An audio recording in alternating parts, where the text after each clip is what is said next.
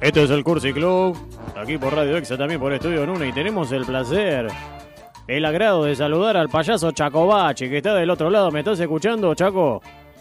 Sí, te escucho, querido. ¿Cómo te va?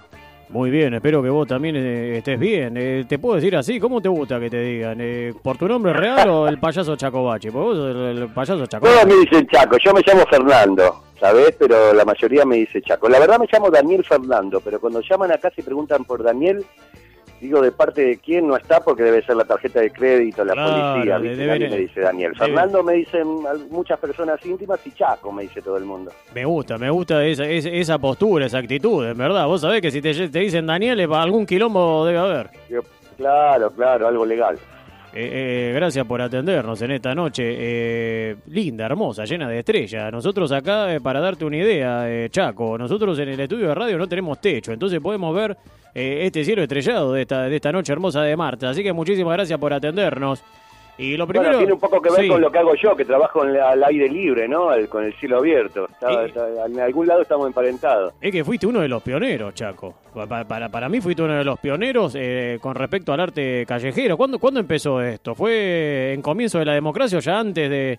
eh, o Sí, ya no, con los duda. gobiernos militares? Siempre hubo, siempre hubo espectáculo de calle. Lo que pasa es que durante la época militar no había espectáculo de calle, no había libertad, no había nada. El arte era en los, en, en- en los tuburios, ¿viste? En los sótanos, en los, en los garajes, vaya a saber dónde. Entonces, claro, la diferencia fue muy grande. Y también pasó que eh, justo se dio la casualidad que en esos años, en los 80, se abre el teatro de calle en el mundo, donde solamente los que hacen calle no eran personas que este, más primitivos, eran artistas mucho más primitivos había. Entonces en los 80 aparece el Circus Soleil, aparece el teatro de calle, pero como una expresión global. Y bueno, yo sí fui uno de los primeros o por lo menos el único que sobrevivió de esos que empezamos en el verano del 84, el verano este, alfonsinista, de la democracia, ¿no? Y me imagino que también eh, marcaste una impronta diferente a los demás. Pero quiero ir eh, primero, si tenés ganas, Chaco, que nos cuentes. Eh, ¿Cuándo nació, en verdad, eh, est- esta pasión por, por, por ser payaso, por el espectáculo artístico, más allá de lo callejero? Primero eso, si fue un germen tal vez en la infancia, en la adolescencia. Y después que me cuentes cuándo, cuál fue el primer espectáculo, cuándo te animaste por primera vez a actuar en público. Mira, mi abuela Sí. decía que yo tenía pajaritos en la cabeza, por eso me los tatué. Yo me No. imagino que esto de, de- de exponerse, de disfrutar la exposición, me parece que fue de siempre.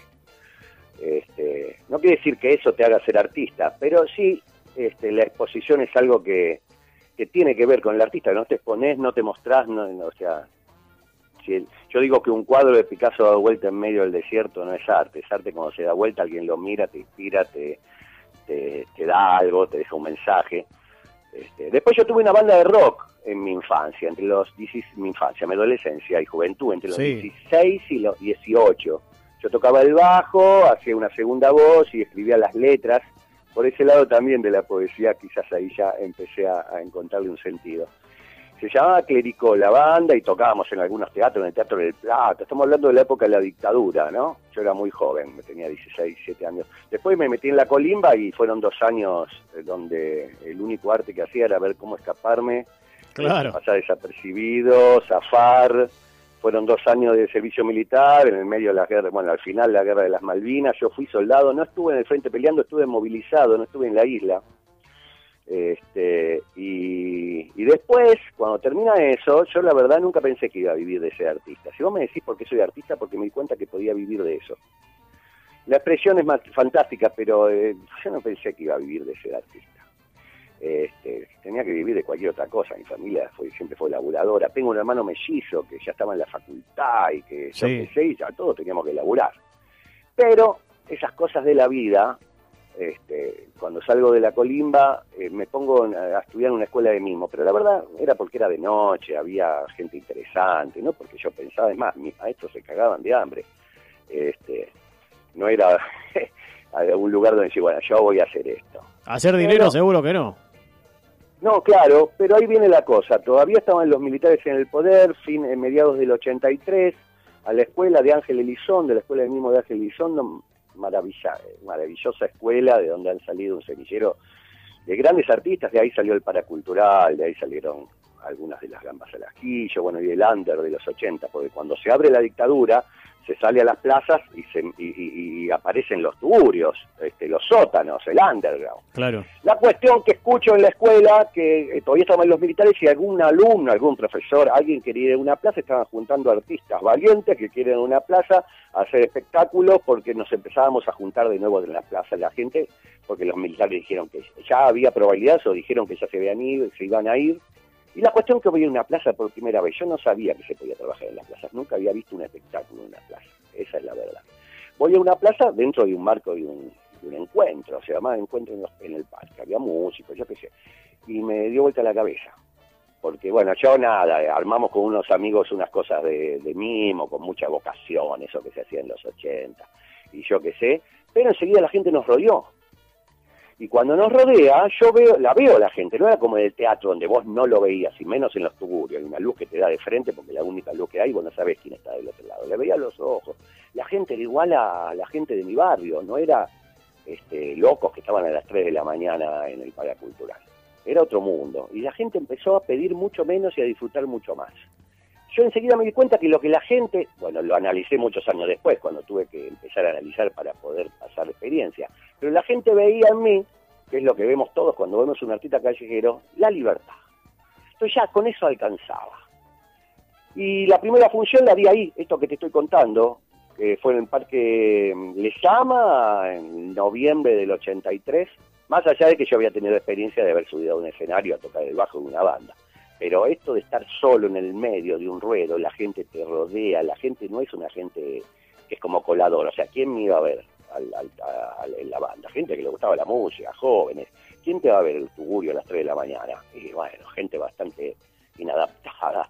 Y en cambio en la, en, la, calle estaban todos. Había de todo. Los jóvenes, los viejos, los chicos, los inteligentes, los tontos, los culturales, los no.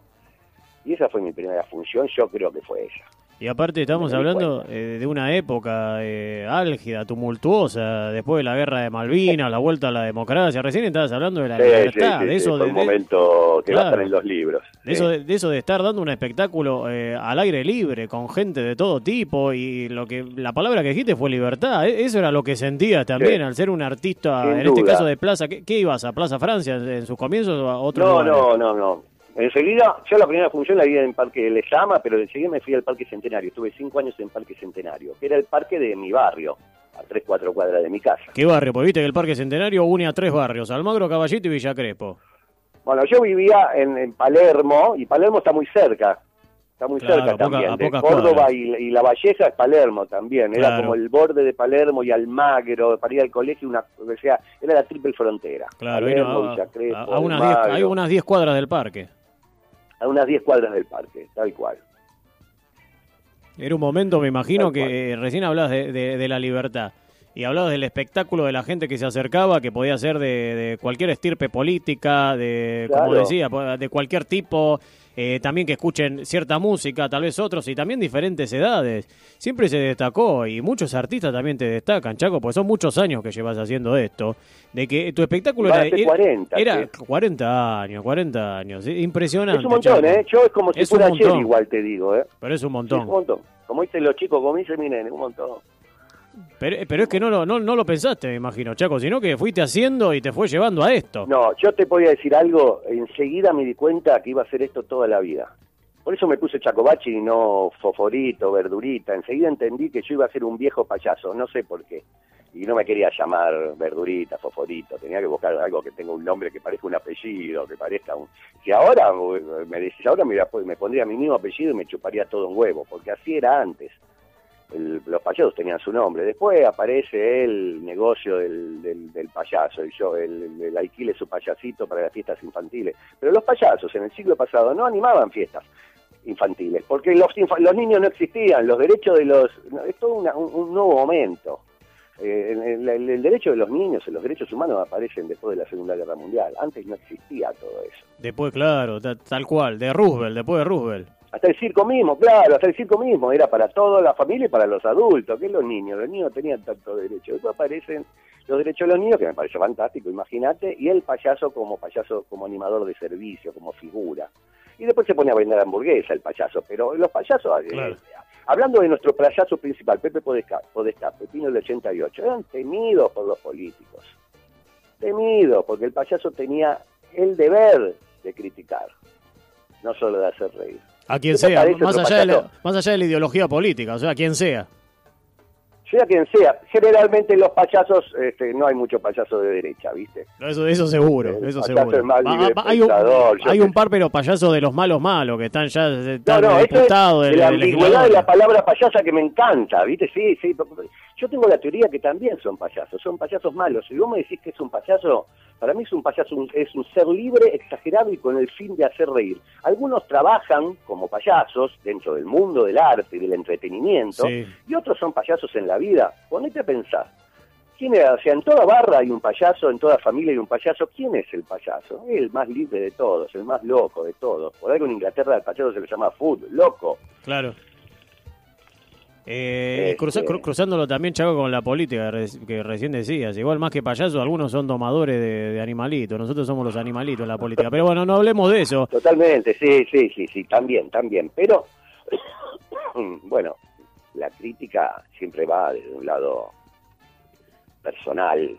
El payaso lo que hace es mostrar su visión personal del mundo. En mi caso, yo soy muy político y trato de no ser panfletario. Eh, Chaco, Chaco en, los comienzos, ¿no? Cuando empezaste a salir a la plaza, que recién nos, nos, contaste, me imagino que habrá mutado mucho el espectáculo, que habrá también un tanto de improvisación, otro de estudio, pero eh, siempre tu acercamiento fue a un público adulto, en verdad, o jugar con, e, con ese juego, viste, del payaso medio oscuro. ¿Por qué? ¿Por qué? Porque en la plaza no te va a pagar el niño, te va a pagar el adulto. Yo tengo que entretener al padre y el niño lo que hace es reírse de lo que entiende y lo, y lo que no entiende, lo disfruta como estando en un lugar. El nene ve al papá reír de algo que no entiende, igual disfruta. No importa si entendió o no entendió el chiste. Ellos disfrutan el momento, lo que está sucediendo. Imagínate, para un nene estar en un ruedo donde 200 personas, todas distintas, no es la familia, no es el colegio, toda gente distinta se está riendo de lo mismo. O sea, eso, eso es, si vos me preguntás cuál es el, la creación de un artista callejero, no hablo de un payaso, un artista callejero, un tipo que va a una plaza, se para, arma un, su mundo, se declara dueño de ese lugar, junta, si le va bien y es exitoso, 100, 200, 300 personas y durante 50 minutos lo lleva por todo lado, lo hace reír, enojar, eh, este, a participar, aceptar, porque cuando vos te reís de algo lo estás aceptando. Este, ese es el verdadero hecho artístico, creativo, más allá si tirás 40 pelotitas, si tenés una estética no sé qué, o sea, el hecho es un hecho colectivo, el hecho es un hecho este, de tribu que se logra. Y imagínate desde un lado este, antropológico, el jefe, el, médico brujo en el medio con el fuego, bailando y los otros este, contestándole grupalmente y que vamos y que venimos a la ceremonia. Y eso sucede cuando sucede cuando se logra hacer un espectáculo en una plaza pública. Esa especie de sinergia, me imagino ahora con tiempos un, poco convulsivos con el tema de, la pandemia y del virus, ¿se te habrá complicado? Eh, ¿Cómo te relacionás con, con los nuevos tiempos, con los tiempos de la tecnología? Mira, yo, yo tuve mucha suerte, tuve mucha suerte porque este, no necesité salir inmediatamente a ponerme a hacer, pude sentarme y pensar y lo que mejor que me regaló la pandemia fue una escuela, una escuela virtual de payasos, presencial virtual por Zoom. Y la verdad tenía un montón de prejuicios y esos prejuicios me los saqué. Es así, o sea, hay que evolucionar. Yo, para mí, este, dar clases por Zoom, yo igual ahora no quiero dar clases por dos años por Zoom, porque vomito Zoom, pero fue un placer. Yo pude de alguna manera este, realizarme como maestro con, esta última, con este último año y medio de clases por Zoom. Porque yo iba a dar clases a un lugar, pues yo qué sé, ahora viajo a México, al Distrito Federal. Voy a dar un taller, dos días, de, cuatro horas, tres días, de tres horas. No tengo tiempo ni de acordarme los nombres de los pibes, no puedo direccionarlos, no puedo tener una relación humana este, con ellos. Y eh, solo le paso información. En cambio, el globo torcido me permitió tener una constancia con mis alumnos durante meses y meses y meses que a mí de alguna manera me realizó como maestro. Fue maravilloso. Me súper este, amigué con la tecnología y hasta le disfruté. Chaco, eh, recién estabas hablando que ibas a México. Me imagino que recorriste no solo de, de América o de Latinoamérica, sino también de Europa. Quería primero preguntarte qué, con qué te encontraste en esos viajes, alguna anécdota que hayas tenido y después si, si cambiaba un poco eh, tu show con respecto a cada lugar donde estabas, alguna palabra, algo que tal vez no mi entiendan. Show cambia, mi show cambia, mira, yo tengo es largo de contar, porque yo tengo un método, una forma de trabajar. Yo tengo un secreto. está acá el operador que no es secreto porque es lo que tienen todos los, los payasos que perduran. Vos tenés un repertorio. Sí. Y mientras más repertorio tenés, más posibilidades de hacer el, espectáculo justo, porque no, o sea, eh, hay que tener el material justo para el lugar justo, ¿viste? O sea, no es lo mismo hacer una función en Parque Centenario que en Recoleta. Y no es lo mismo hacer una función en un bar que en un teatro. No es lo mismo hacerlo este, a las 3 de la mañana que a las 3 de la tarde. No es lo mismo hacerlo si hay mucha familia, muchos chicos, que si hay solamente gente adulta. No es lo mismo si vos estás de buen humor, si estás de mal humor. Vos lo que tenés que poder hacer es, antes de hacer el show, yo no tengo dos funciones iguales, ver y, y construir el espectáculo que yo creo que va a funcionar. Y voy con una idea de principio y una idea de final y en el medio no es que improviso, improviso los números que decido hacer. Yo tengo un repertorio, no es que yo y el que me ve seguido sabe, dice, oh, yo lo veo. Pero me hacen reír porque me dicen, yo tu espectáculo lo conozco de memoria. Y yo le diría, bueno, dale, contámelo porque yo no. Este, y mi espectáculo es una suma de números. Y de números y yo decido. Y lo que va entre número y número es, mira, si tenés medio minuto, yo te digo que es una función de payaso es como jugar al ajedrez. Jugás vos con contra el público. Tenés el rey que tu personalidad y tu, y tu, y tu dignidad y tus energías, el rey, lo que tenés que cuidar, tu dignidad y tus energías, tener la reina que tu personalidad y tu actitud, tener los peones, los caballos y las torres que son tus números, rutinas, comprobadas, funcionan, son tuyas o, son este, robadas o, son, vaya a saber qué, pero son rutinas, funcionan, son como canciones. Después tenés los peones que son los gags y los chistes, gags si son hablados, eh, físicos, chistes si son hablados.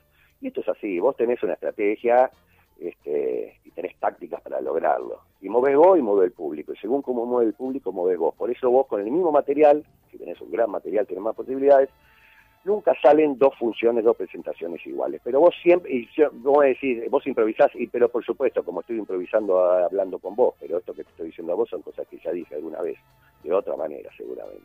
Me encanta porque lo que acabo de decir es casi una poesía, Chaco. O sea, porque además de, de este esta actividad artística que tenés, también sos, como una especie de poeta. Recién estabas hablando de eso, de ese encuentro con diferentes partes de, eh, público de diferentes partes del mundo. Si nos podés regalar también algo que te haya sucedido en un espectáculo en vivo, algo que te, que, que, te acordás. Cuatro millones de cosas, cuatro millones de cosas. La más linda, la más, la, más que, que, garpe para este programa de radio. Te voy a contar la más divertida, la más divertida de todas. Rápidamente, a ver si te la puedo sintetizar. Por favor. Eh, un festival en, Brasil, Tiradentes, eh, Minas Gerais, fin del festival. ¿Fala todos portugués? los artistas que ven...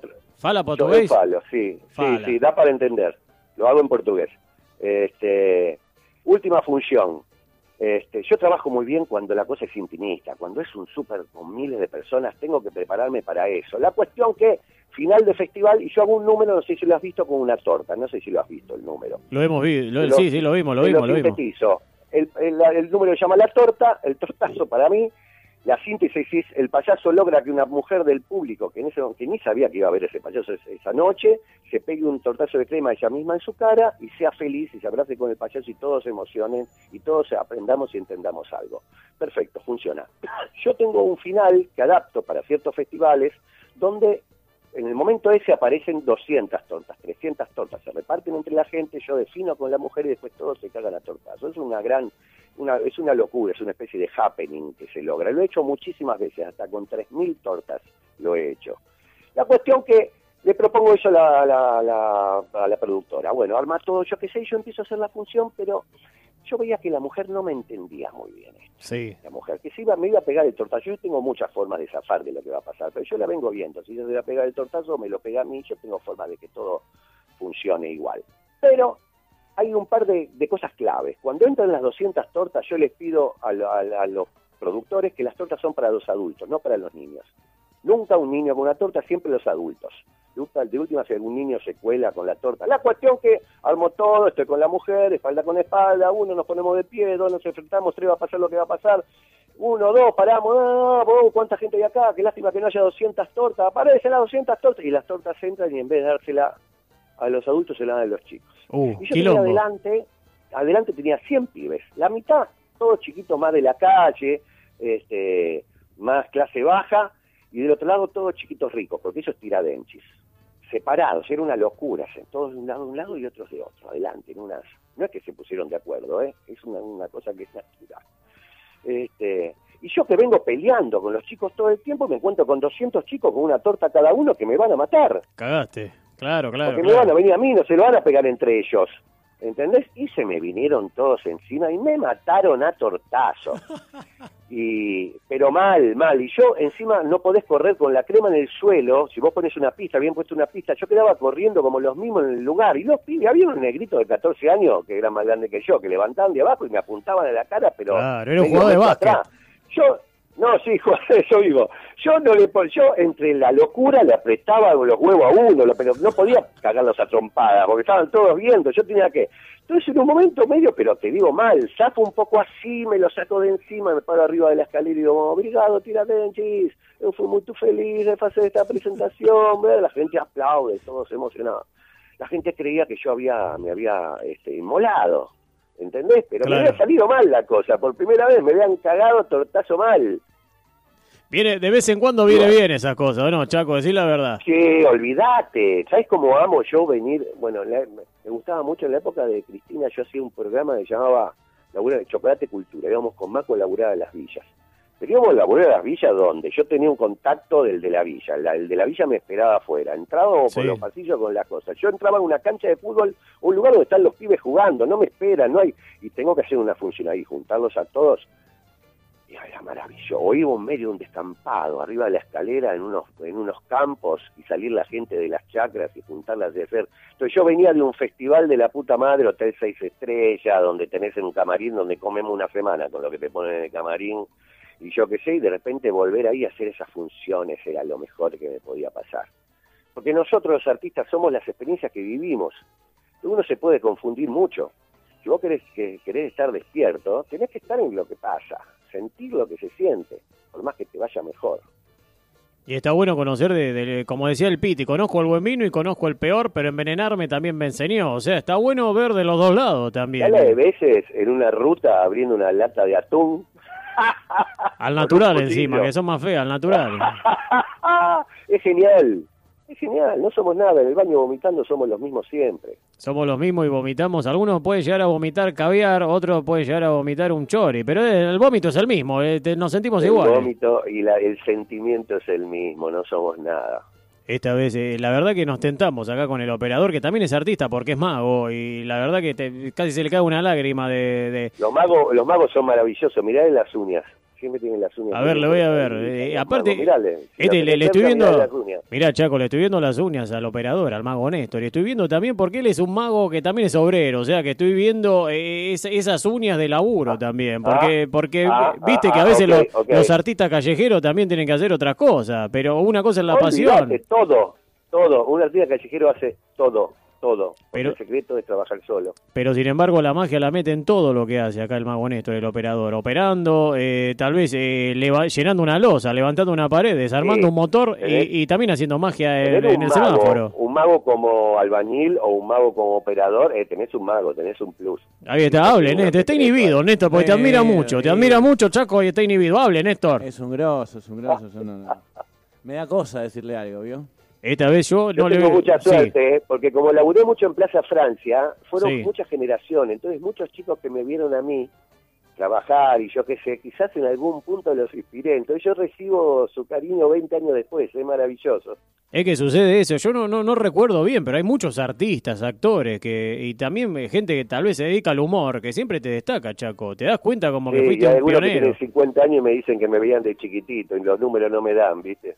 Y, lo que pasa es, bueno, hay mucha gente que miente. ¿Viste cómo está la inflación de las edades, Chaco? Sí, A mí yo siempre quise decir que tenía más, porque tiene más credibilidad, ¿viste? Si vos sos artista y sos más viejo, tenés más credibilidad. Si a un chico de 20 años hablando del amor, sí, todo perfecto, pero, eso, pero cuando tenés 60 son más creíbles sobre las... Este, y más viviendo todo lo que viviste vos, Chaco. Pero esta vez, esta vez no le, no le voy a decir Chaco, le voy a decir Daniel ahora, Mago, porque eh, Daniel, él habló que cuando le decían Daniel, capaz que había, capaz que había alguna deuda, así que eh, te voy a pedir, te voy a, te voy a pedir dos cosas, Daniel. Voy a seguir diciendo Daniel, por más de que no le gusta. Yo siento que no le gusta, Chaco. Yo no me doy vuelta. Si me dicen Daniel, yo no me doy vuelta. Bueno, pero ahora ya estamos hablando, así que no, no te puedes dar vuelta, pues te hacer una nota radial. Hola. uy, se cortó la comunicación. Fernando, Fernando, ¿estás ahí, Fernando? Fernando, ¿estás ahí? Sí, acá estoy, Fernando. Mira, Daniel se fue a la mierda. Estamos con el payaso Chacobachi, acá eh, improvisando un poco, y te queríamos hacer eh, dos preguntas. En verdad, primero, eh, ¿qué se siente más allá de... Una cosa es, el acto individual, ¿no? Pararte frente al público. Después otra cosa es tener tu propio circo. Porque tuviste tu propio circo. ¿Cómo fue también crear arte con otras personas? de verano fueron amores de verano. Llegamos a tener un circo bachi de 23 personas, la nave de los locos. Era un circo a la gorra, ¿eh? Alquilábamos un espacio, unas gradas para mil personas, montaba una compañía con artistas callejeros para que termine todo en marzo. Y yo no quería ser un empresario y tener que laburar todo el año. Era un amor de verano, no era pagado. Y que te miren mal, porque siempre te miran mal. No, pero no, no, genial. Fue lo más hermoso que me pasó en la vida. Lo que pasa es que este, después nacieron los pibes y no podés tener un circo y criar pibes. Tenés que, te tiene que gustar mucho. Y yo tengo mi unipersonal que me da de vivir me dio de vivir toda la vida. Eso también tiene que ver con eso. Es otro circo, ¿no? Criar, pibes es... es, es, otro mundo, otro circo, claro. Y, y el circo era un, un trabajo muy grande de muchas cosas, porque imagínate, ¿no? O sea, 24 personas, tenés que ser un empresario también, alquilar cosas, sacar permisos. Y a mí eso me hinchó siempre la Lo hice por amor al otro, pero bueno, en un momento ya está. Lo hago, yo voy a Estamos hablando con el, payaso Chacobach aquí por Radio Exa, también por Estudio Nuna, y queremos hacerte partícipe de la consigna. Nosotros siempre al comienzo del programa lanzamos una consigna que siempre tiene que ver con el invitado. Y después pasamos los audios sin chequearlos. A veces nos mandan audios insultando acá al mago Néstor, pobre, lo, me insultan a mí, pero bueno, piden temas de Ricardo Montaner, no sé por qué, pues nosotros no pasamos esa música. Pero la consigna del día de hoy, jugando un poco con tu presencia estelar, es ¿por qué la risa? ¿Por qué la risa? Puede ser ¿por qué la risa? ¿Para qué la risa? ¿Por qué? ¿Cuándo reírse? ¿Cuándo, cuándo la no? sirve para mucho. Sí, es un, es un, un tema interesante para nosotros entender, porque la risa son muchas cosas. Vos con la risa podés hacer muchas cosas muy distintas. Por ejemplo, una risa te puede hacer aceptar algo. O sea, la risa se usa cuando vos te podés reír, nadie puede estar en paz con las cosas de las cuales no puedes reír. No quiere decir que van a cambiar. Pero si vos podés reír como que estás ahí con el espíritu un poco más arriba para poder soportar esa... La risa es un pequeño instante de eternidad, ¿viste? Es así, es como fundamental. Y si te reís mucho, son muchos pequeños instantes de eternidad. Es como cuando tu equipo hace un gol y lo está festejando. Es como son momentos muy puntuales, donde uno finge demencia y se entrega. Y la risa es eso. Y la risa afectiva es fundamental. Vos siempre, o sea, reírte con alguien es como bailar con alguien, es como cantar con alguien en una cancha, o sea, reírte con alguien te unifica porque de alguna manera te estás riendo de lo mismo, aceptamos lo mismo. Vos como te ríes estás aceptando algo. Y también eh, eh, es, genial lo que está diciendo Chaco. Me hace acordar a una elegía de, de Rilke, el poeta, que es, es como también reírse en ese momento de risa, es como escaparle un poco a la muerte. Absolutamente, pero absolutamente es eso, es un pequeño instante de eternidad la risa. También con la risa se puede hacer justicia. La burla es muy importante para nosotros los de abajo. Es lo que podemos hacer. O sea, burlarnos de, los de arriba. Ellos es lo único de lo cual de lo cual ellos no pueden escaparse de la risa y de la burla del pueblo. Y no hay forma de poder no que eso no suceda. Y, encima la, y la burla tiene que ser, éticamente tiene que ser de abajo para arriba, nunca de arriba para abajo. Aparte siempre de arriba para abajo no, no solo es mejor, es, es, como la risa justiciera. La risa justiciera, qué, qué, qué, lindo título como para un cuento, para una película, como para un programa de radio, ¿no? De gente que, no sé, hace stand-up. A mí no me gusta el stand-up, pero bueno. Estamos muy Ahorita contentos. Estamos, gusta, igual lo respeto todo, pero no es lo que más. por supuesto. Bueno, no, no hablemos mal. Acá al mago Néstor le gusta justo, Chaco, el stand-up. Así que, eh, nada, me- me- no le gusta ninguno. Es como de clase media alta, ¿viste? Hablan de cosas que solo entienden ellos. Claro, es así. El otro día fui a comprar sushi y me digo, pará, maestro, si nosotros vamos a comprar un sándwich de bondiola acá a la esquina al carrito, o una, una tortilla con No, chicharrón. pero ahora, empezaron a aparecer sandaperos este, más este, populares y está muy bien. La mezcla tiene que Hay estandaperos pobres. Quiero, quiero, eh, no hay estandaperos pobres, Néstor. Vamos a, hacer una Sí, sí, militancia. yo conozco unos cuantos. Hay un Sobre todo este montón. último año y medio. Hay un montón, hay de todo. Por suerte hay un montón de, de voces. Así que Sí, sí, hay. muchísimas excelente. gracias, Chaco, por esta presencia. Y nos encantaría ver si, si capaz nos estamos aprovechando un poco de, de, de- de- de tu participación acá en el Cursiclub. Pero nos encantaría como hacer un cierre como si estuvieras presentando un show tuyo en la calle o en una plaza. No, pero olvídate, olvídate, no me vas a actuar, olvídate. Listo, ahí está. Me encantó porque es un Chacobache, es un payaso oscuro que no nunca le vas a decir lo que tiene que hacer. Así que me No encantó este, oscuro, boludo, ¿qué voy a ser oscuro? este, este, este, este, este, este Soy es, honesto. No le digas soy es, honesto. es honesto y no le vas a decir lo que tiene que hacer porque el Chacobache te dice no, ni en pedo. Así que me encantó. Este cierre es mejor que el que hubiese hecho si hubi- no se hubiese hecho caso, Néstor. Así que muchísimas gracias por esta participación en el curso y club aquí en Radio en el estudio. un placer, la verdad. Te admiramos mucho, bien. Chaco, te admiramos mucho y que siga siempre así, siempre el arte, el arte popular, siempre al frente. Gracias, querido, un abrazo grande. Abrazo grande. Chau a los dos. Chau, chau.